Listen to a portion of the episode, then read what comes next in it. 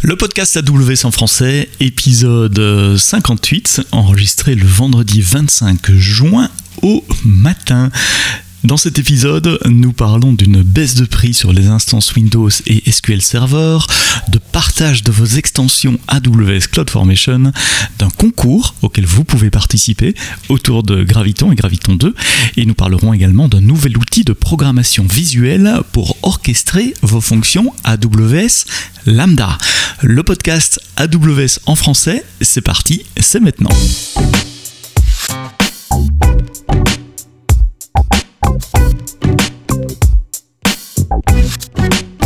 Bonjour et bienvenue, merci de nous retrouver euh, toutes les semaines, merci de vous abonner dans les applications de, podcast euh, sur Apple, sur Google, sur Spotify, sur Deezer, Podcast Addict et bien d'autres.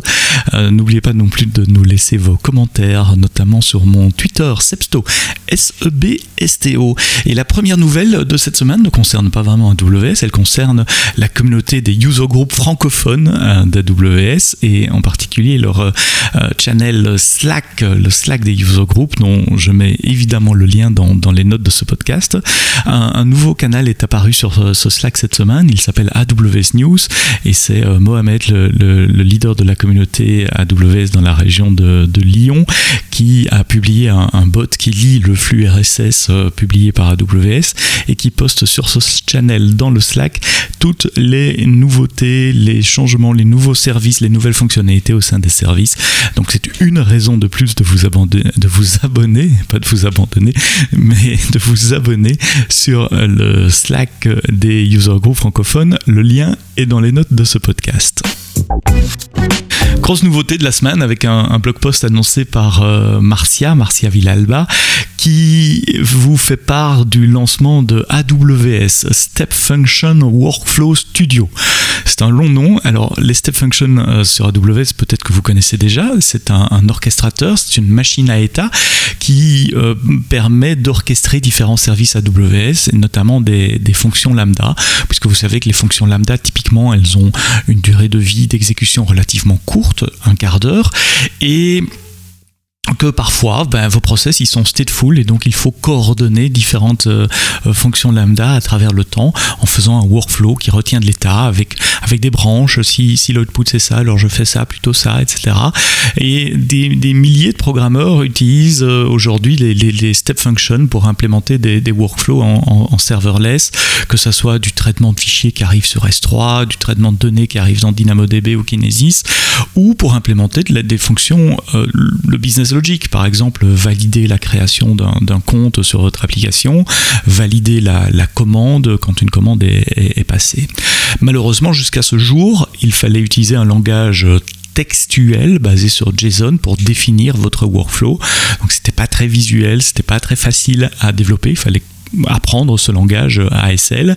Il fallait euh, également utiliser d'autres moyens pour communiquer avec les stakeholders, les différentes personnes métiers pour leur expliquer ce que vous faisiez, parce que juste un, JSON c'est pas nécessairement facile à lire. Depuis cette semaine, euh, il existe maintenant un outil de programmation visuelle, low code, qui vous permet par glisser-déposer simplement de définir votre workflow. Alors dans un workflow, j'ai parlé de fonction lambda, mais pas que. Euh, dans le workflow, vous pouvez appeler évidemment des fonctions lambda, mais vous pouvez également euh, appeler directement d'autres services managés d'AWS, comme lire ou écrire dans une base de données DynamoDB, envoyer un email avec SNS, publier un message, etc., etc., etc. Donc un outil de programmation visuelle pour définir vos workflows euh, métiers euh, de Step Function qui génère euh, le code ASL pour vous à découvrir. Je vous mets le lien dans les notes du podcast. Bonne nouvelle si vous déployez des instances Amazon EC2 euh, sur euh, Windows ou avec euh, SQL Server, la facturation passe depuis le 11 juin à la seconde. Alors la facturation à la seconde, c'est quelque chose qu'on faisait déjà pour les instances Linux et Ubuntu par exemple. C'est très bénéfique si vous avez beaucoup d'instances qui démarrent pour des faibles périodes de temps, typiquement des cas de développement, de tests, de, batch processing, d'analytics, de, rendu d'images, des serveurs de jeux également peuvent bénéficier de cela. Jusqu'à présent, nous vous facturions ces instances-là à l'heure. Maintenant, ça descend à la seconde avec un minimum d'une minute. Et, mais après, après la, granularité sera à la seconde. Les, listes de prix ne changent pas. Euh, les prix sont les mêmes. Ils sont toujours affichés à l'heure, les prix. Mais évidemment, on, vous facturera au, prorata de, la seconde. Donc, c'est à vous de faire le calcul en divisant par 3600 euh, pour avoir le prix par seconde.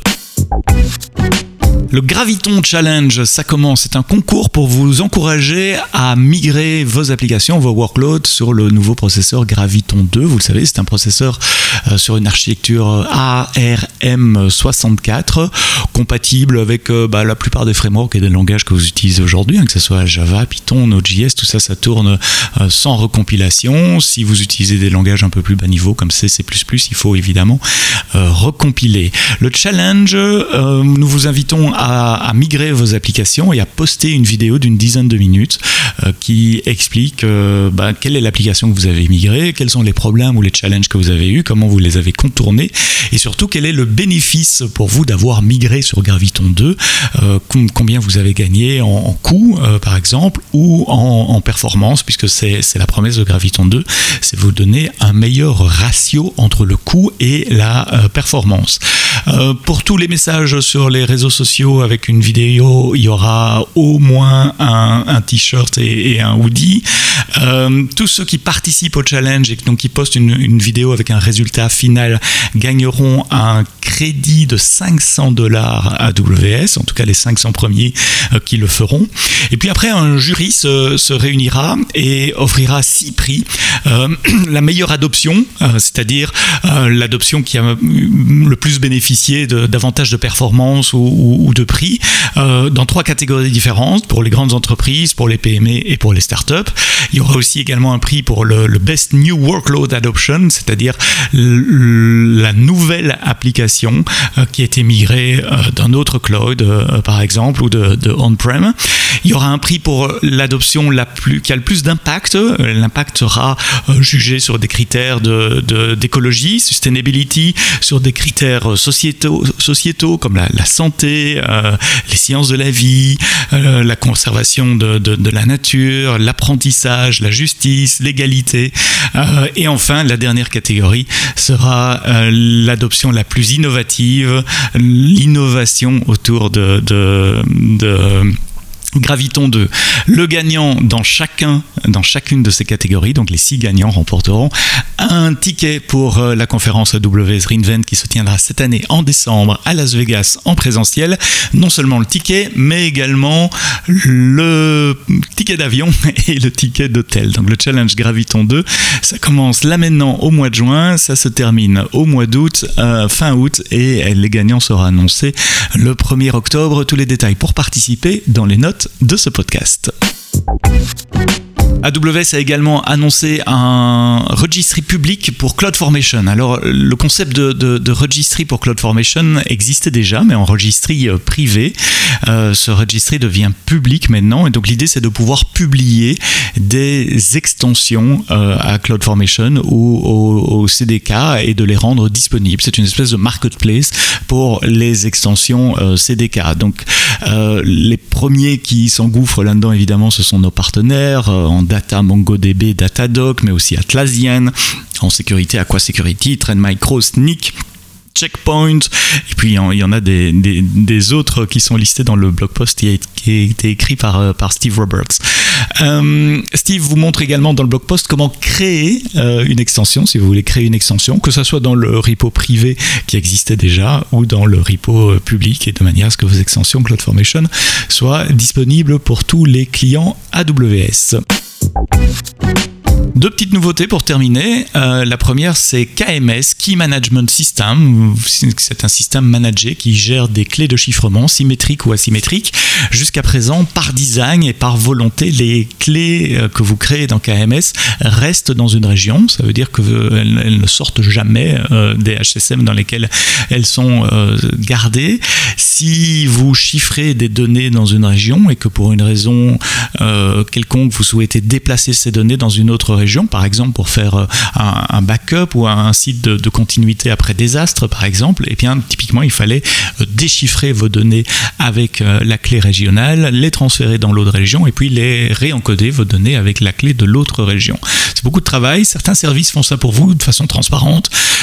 Pardon, si vous faites de, la copie de, Bucket S3, par exemple, mais pas tous. Il fallait encore que, vous codiez un, peu euh, sur, sur d'autres services.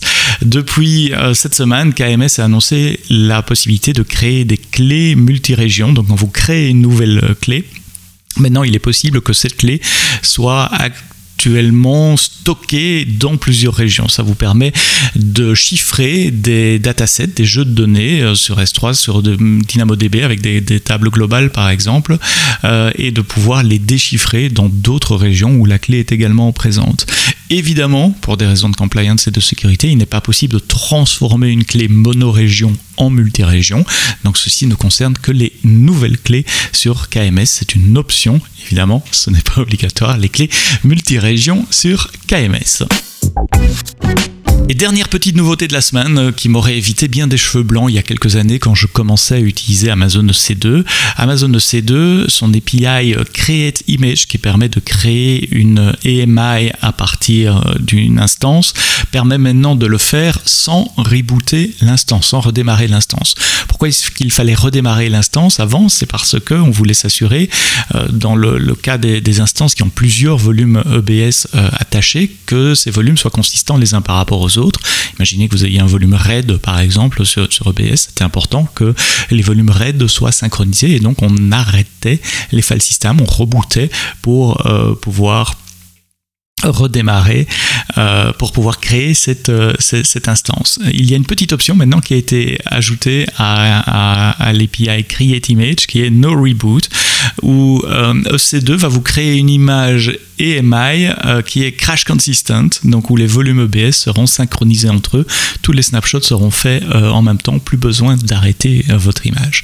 Attention quand même, une petite nuance, crash consistent, ça ne veut pas dire application consistent. si vous ne rebootez pas, il faut quand même s'assurer que vos applications n'aient pas en données, en mémoire des, données qui n'aient pas été flushées vers le disque. Si vous avez des bases de données, par exemple, c'est toujours bien de, faire un, flush de leur buffer, de les arrêter avant d'appeler l'API Create Image. Voilà qui est tout pour le podcast AWS en français avec euh, les nouveautés de la semaine, semaine 25 aujourd'hui, épisode 58. Euh, la semaine prochaine, euh, nous allons parler de persistance pour vos applications modernes, typiquement vos applications serverless, mais qui doivent parfois partager de la donnée de façon persistante. On, verra comment les fonctions AWS Lambda ou les containers peuvent prendre avantage de file system partagés tels que Amazon EFS, Elastic File System. Mais ça, c'est pour vendredi prochain. Avant ça, il y a le week-end et toute la semaine prochaine. Euh, je vous souhaite de passer un très très bon week-end. Euh, soyez prudents. On se retrouve la semaine prochaine. Et d'ici là, quoi que vous codiez, codez-le bien.